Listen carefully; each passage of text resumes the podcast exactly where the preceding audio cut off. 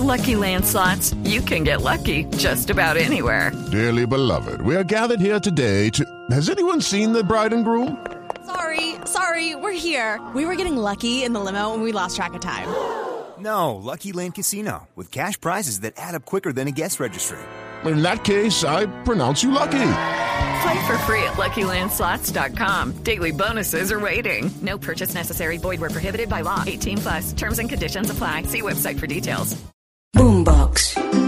Van a darle un golpe de estado a Gustavo Petro. Eso es lo que viene advirtiendo el petrismo hasta el cansancio. ¿Sale a marchar la oposición? Golpe blando. ¿Se me traba la reforma a la salud en el Congreso? Golpe blando. ¿Sacaron a Roy Barreras del Senado por doble militancia? Golpe blando. ¿Me despertó temprano el man vendiendo mazamorra a los gritos? Golpe blando. Pero más allá del chiste, si es gravísimo que haya denuncias de golpe de Estado contra el presidente. Entonces nos tomamos en serio la pregunta. ¿Hay un golpe blando en Colombia? Vengan y vamos juntos por un viaje complejo por la institucionalidad colombiana para ver si podemos responder esta pregunta. ¿Qué está denunciando el petrismo? A la primera que vimos hablando de golpe blando en Colombia fue la senadora del Pacto Histórico, Pilar Córdoba. En marzo de este año, Córdoba escribió en Twitter: Páreme bolas, todo indica que se adelanta un golpe blando contra Petro. El 29 de mayo, el mismo presidente tuiteó lo siguiente: Se han dado cuenta que le están quitando los votos de los congresistas del Pacto Histórico, suspendiéndolos con órdenes administrativas es el golpe blando. Ignoremos que nadie le estaba quitando los votos al pacto, que sus curules se mantienen pase lo que pase, y que Petro estaba más bien amargado porque le habían sacado a Roy Barreras su mano derecha del Congreso. Luego, el 31 de mayo, Petro escribió lo siguiente: Usan la Fiscalía y la Procuraduría para resolver la política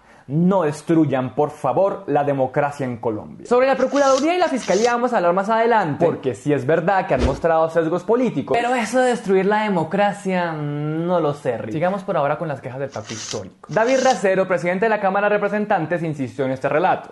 Hay una politización de la Procuraduría y de la Fiscalía en contra del pacto histórico, en contra del gobierno del pacto histórico, en contra de la bancada del pacto histórico.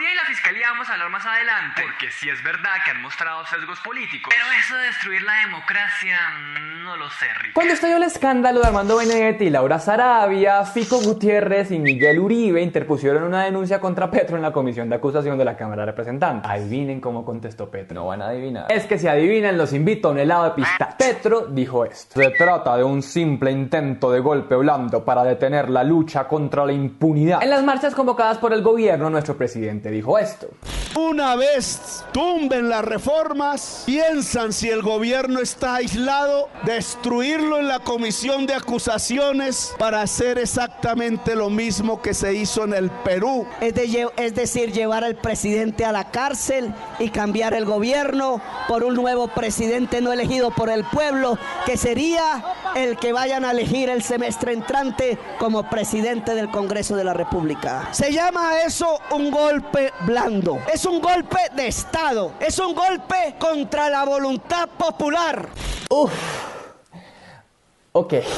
Para terminar, nuestro presidente compartió una carta de intelectuales internacionales que titulan Un golpe blando está en marcha. Y dicen, a menos de un año de la toma de posesión del gobierno de Petro, están desplegando el poder institucional combinado de los organismos reguladores, los conglomerados mediáticos y la rama judicial del país para detener sus reformas, intimidar a sus partidarios, derrocar a sus dirigentes y difamar su imagen en la escena internacional. Si esto es verdad, todos deberíamos estar en las calles defendiendo a Petro. Un golpe de Estado, sea blando, sea duro, sea tibio, es inaceptable. Pero como sospechan por la longitud de este capítulo, la cosa es más complicada de lo que parece. Primero respondamos una gran pregunta. ¿Qué carajos es un golpe blando?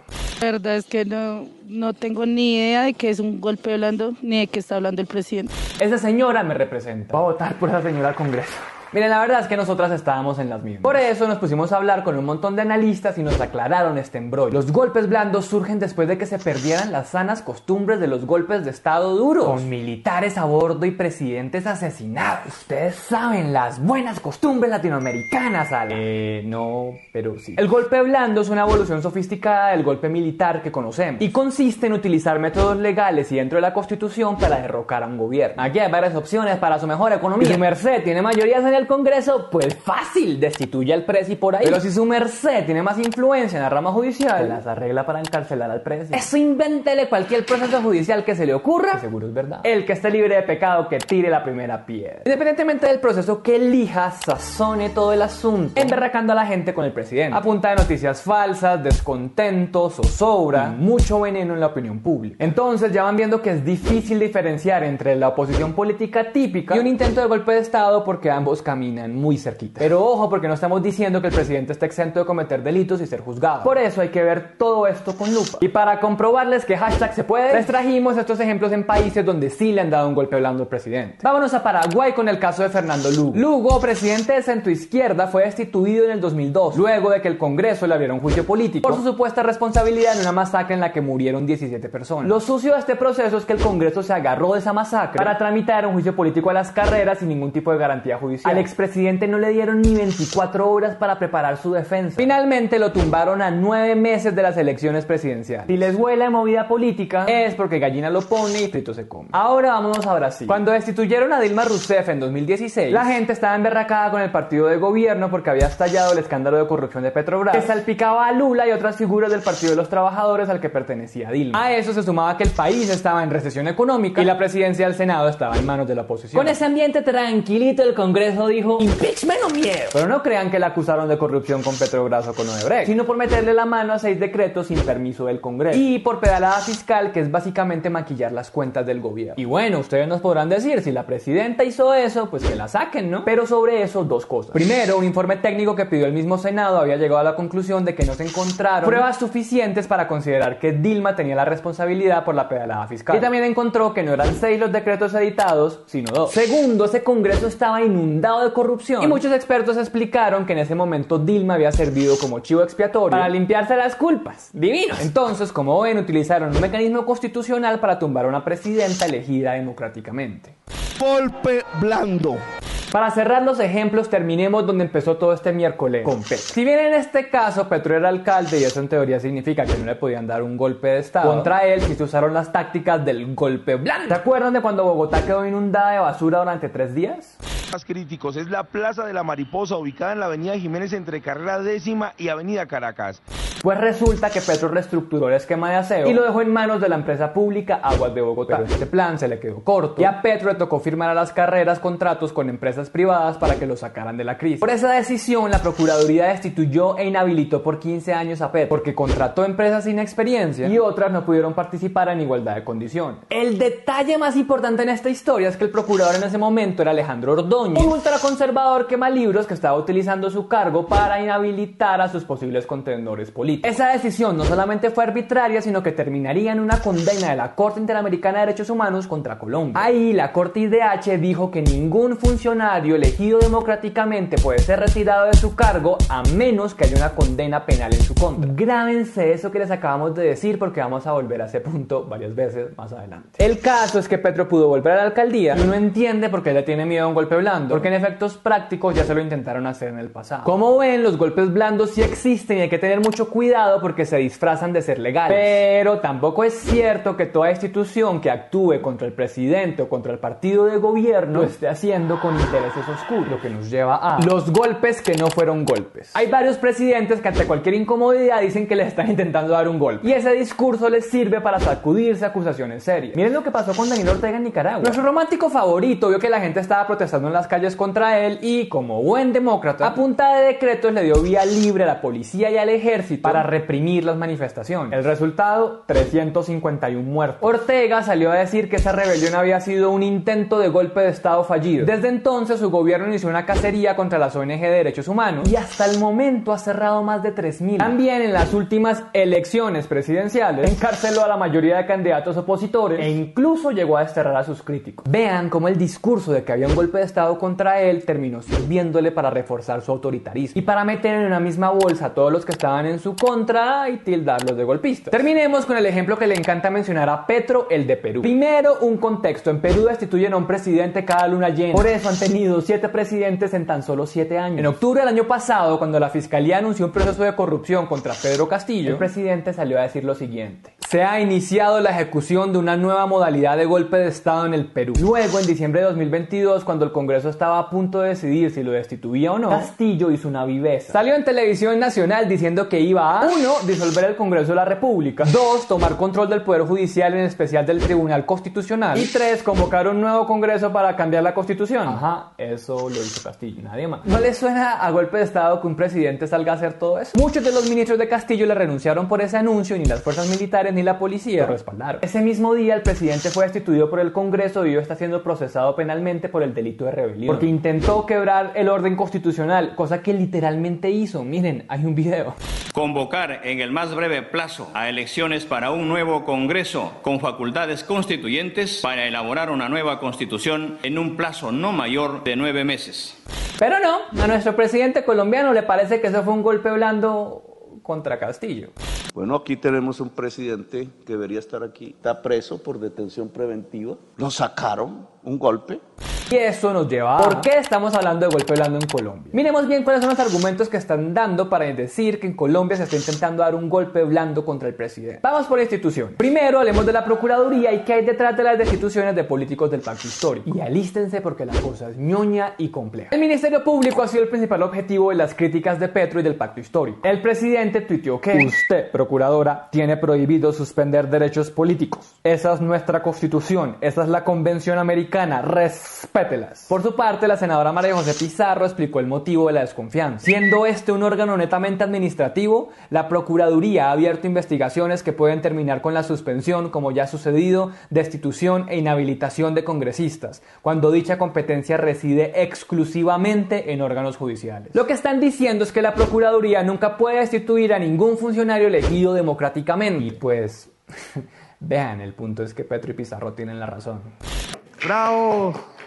El problema aquí es que Colombia está en un limbo jurídico muy complicado que tiene enfrentadas a la Corte Constitucional contra el Consejo de Estado y que dejó en la mitad a la Procuraduría con funciones que contradicen a la Corte Interamericana de Derechos Humanos. Sí, esto es un rollo, pero se los vamos a intentar desenredar. ¿Se acuerdan de todo el lío que les contamos de Petro y las basuras? Bueno, eso terminó en la condena de la Corte IDH contra Colombia. Básicamente lo que nos dijo es que la Procuraduría nos quedó mal diseñada, porque es un ente administrativo, pero toma decisiones que vulneran los derechos políticos de funcionarios que fueron elegidos popularmente. Entonces la Corte IDH dijo que Colombia sí o sí tenía que modificar la manera en que funciona la Procuraduría. Hagamos una pequeña lección de historia. Cuando estaban haciendo la Constitución del 91, los constituyentes querían que la Procuraduría pudiera inhabilitar y destituir funcionarios. Eso no lo hacían. Y desde entonces los procuradores colombianos han tomado más de 7000 decisiones con base en esa potestad constitucional. Miren entonces que desde la Constitución quedamos en contravía de la Convención Americana, que dice claramente que solo se puede destituir a un funcionario cuando haya sido condenado penalmente. Y hasta aquí las clases de historia. Volvamos a la sentencia de la Corte Ideal. Para resolver este lío entra nuestro practicante favorito, Iván Duque, quien le puso mensaje de urgencia en el Congreso a una reforma a la Procuraduría que propuso Margarita Cabello y que logró, entre otras cosas, convertir a una parte de la Procuraduría en una especie de juez. Lo que dijeron Duque y Cabello es que con eso estaban cumpliendo lo dicho por la Corte Interamericana. Pero la misma Corte IDH se le va a decirles que no, mis reyes, que así no era. Que con todo y reforma no se resolvía el fondo del asunto. Y es que la Procuraduría no puede inhabilitar a personas elegidas democráticamente. Que eso debe quedar en manos de un juez penal independiente y no en funcionarios que sí o sí le responden a Margarita Cabello. Después de aprobada la reforma, la demandaron ante la Corte Constitucional. Y la cosa se complica aún más. Porque la Corte Constitucional dijo que ok, que la Procuraduría sí puede sancionar siempre y cuando el Consejo de Estado confirme esa decisión. Lo cual es muy raro porque contradice lo que dijo la Corte Interamericana. Para completar, el rollo no termina ahí. Marica, pero que esto ya parece para ese hijo. El Consejo de Estado salió a responder. No, señores, yo no tengo velas en ese entierro porque yo no soy un ente de control. De hecho, uno de los magistrados dijo, el papel que está llamado a cumplir esta colegiatura no es el de fungir como última instancia dentro del proceso disciplinario. Es decir, en Leguleyo dijo que la constitucional la c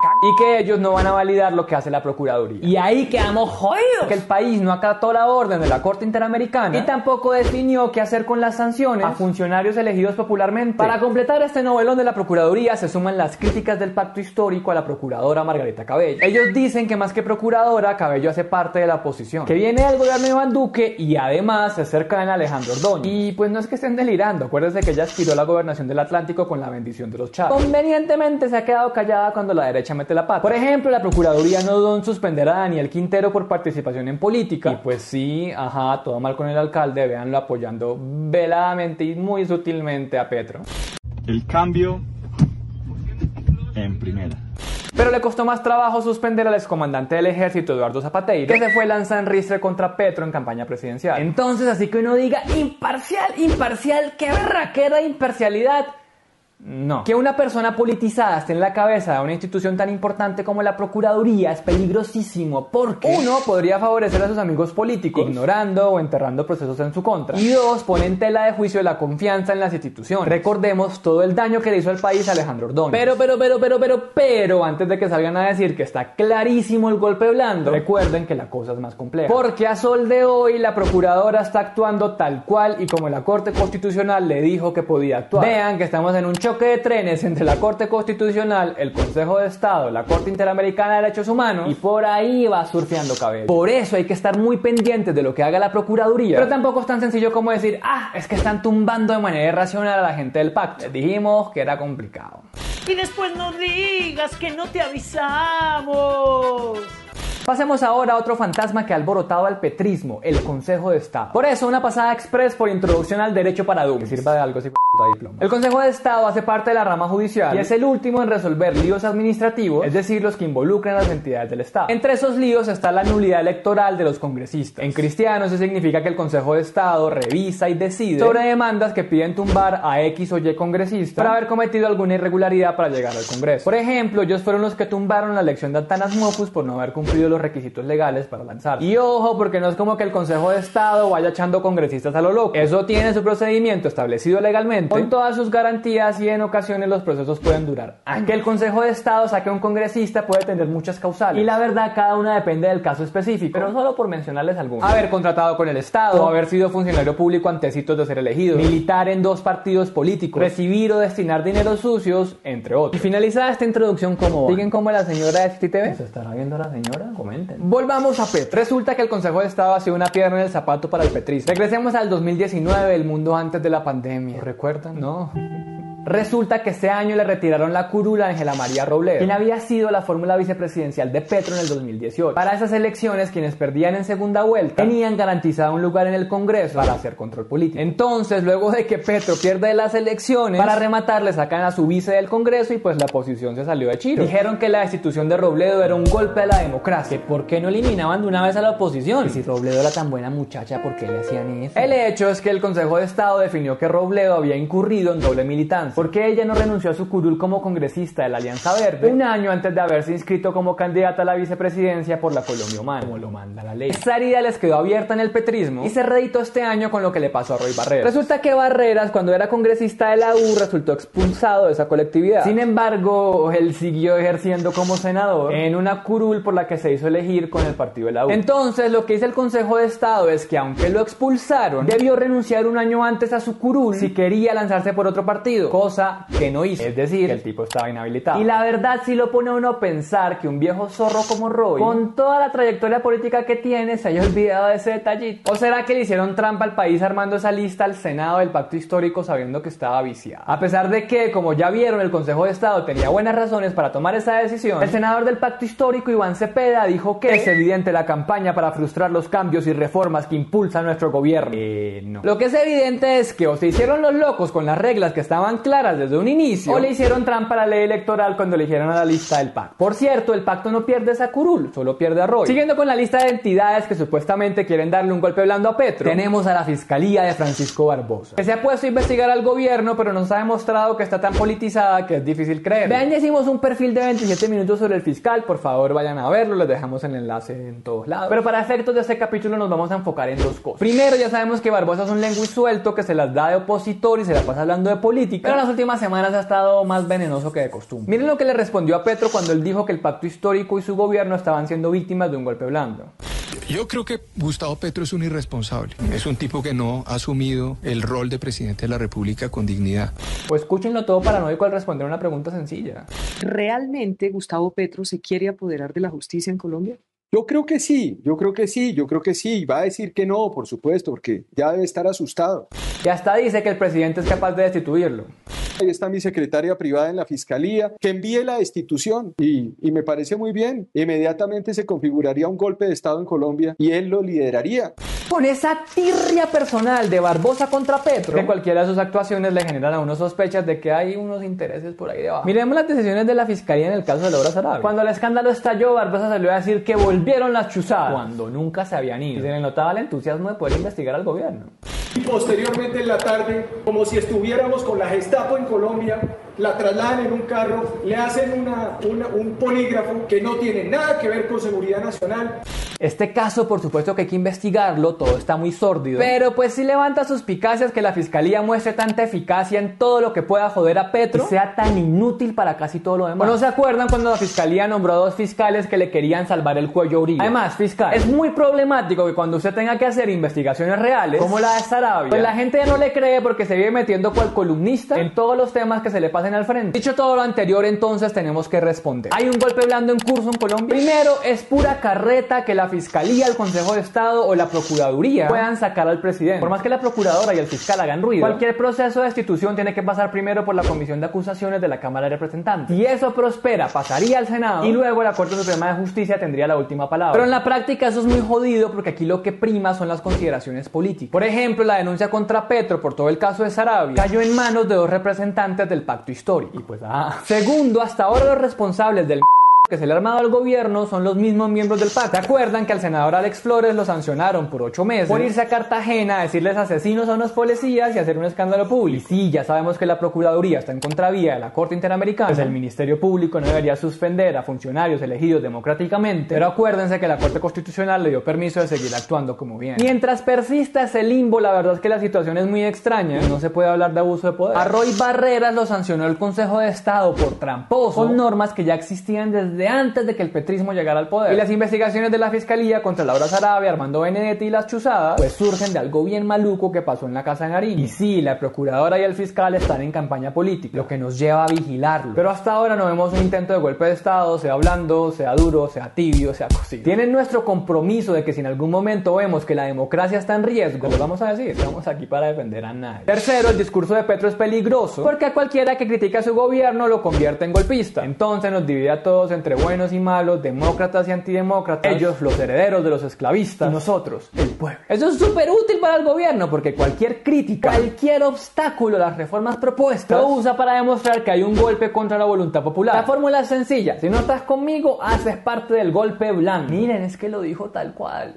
Quieren destruir el apoyo popular del gobierno para tener un gobierno solo. Quieren aislar al gobierno de Petro de su pueblo. Quieren construir desconfianzas en la base popular. Primero con un objetivo, hundir las reformas de la justicia social. Una vez tumben las reformas, piensan si el gobierno está aislado, destruirlo en la comisión de acusaciones para hacer exactamente lo mismo que se hizo en el Perú, es, de, es decir, llevar al presidente a la cárcel. Cuando nosotros hicimos el capítulo sobre reforma a la salud, hablamos con académicos, con pacientes, con un montón de gente que no es antipetrista y que tienen objeciones bastante válidas al proyecto del gobierno. Pero como el presidente sale a hablar de golpe blando, pues a todos ellos los tilda enemigos de la patria y cualquier tipo de debate se cierra. Esto, como ya se los dijimos, no se lo inventó Petro ni la izquierda. El propio Álvaro Uribe, cuando era presidente, salió con que estábamos en un estado de opinión para argumentar que como él tenía la mayoría en las calles, las decisiones de las cortes o del Congreso no deberían tener el mismo valor. Por eso cualquier denuncia de golpe blando debe tomarse con seriedad, claro, pero también con escepticismo, porque es fácil que el gobierno se ande victimizando. No nos queremos ir sin antes hacer una mención especial al pastor cristiano Alfredo Saad, quien recordemos es antiderechos, homofóbico y que pasó por una transformación milagrosa de cambio radical al pacto histórico. Saad salió con Petro en la campaña presidencial para movilizar al voto cristiano y ahora como todo un demócrata está impulsando el cierre del Congreso y una constituyente. Así es, tranquilito el pastor. Escúchenlo ustedes mismos. Nada más democrático que pedir el cierre del Congreso. La democracia nos llama al cierre de un Congreso que da de espalda al pueblo, un Congreso. No le interesan las reformas políticas del gobierno del cambio. Ah, ya entendimos. Si no aprueban las reformas de Petro, pues cerramos el chuzo. Sabe insiste en que necesitamos una constituyente para barajar el Congreso. ¿Por qué? Únicamente vale un Congreso que le sirva al poder popular. Eso sí es real. El poder popular hoy es el que tiene el poder en Colombia.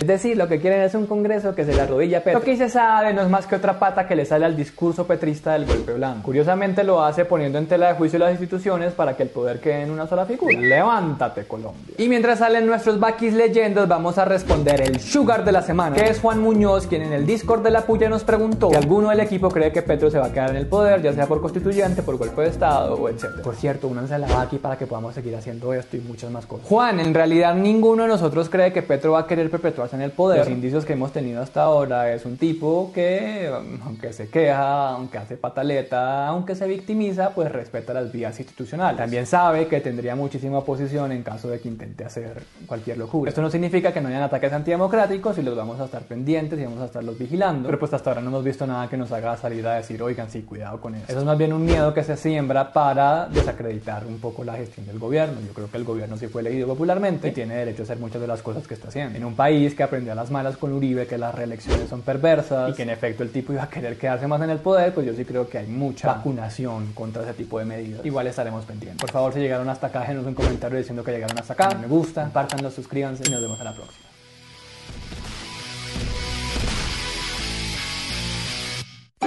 Boombox.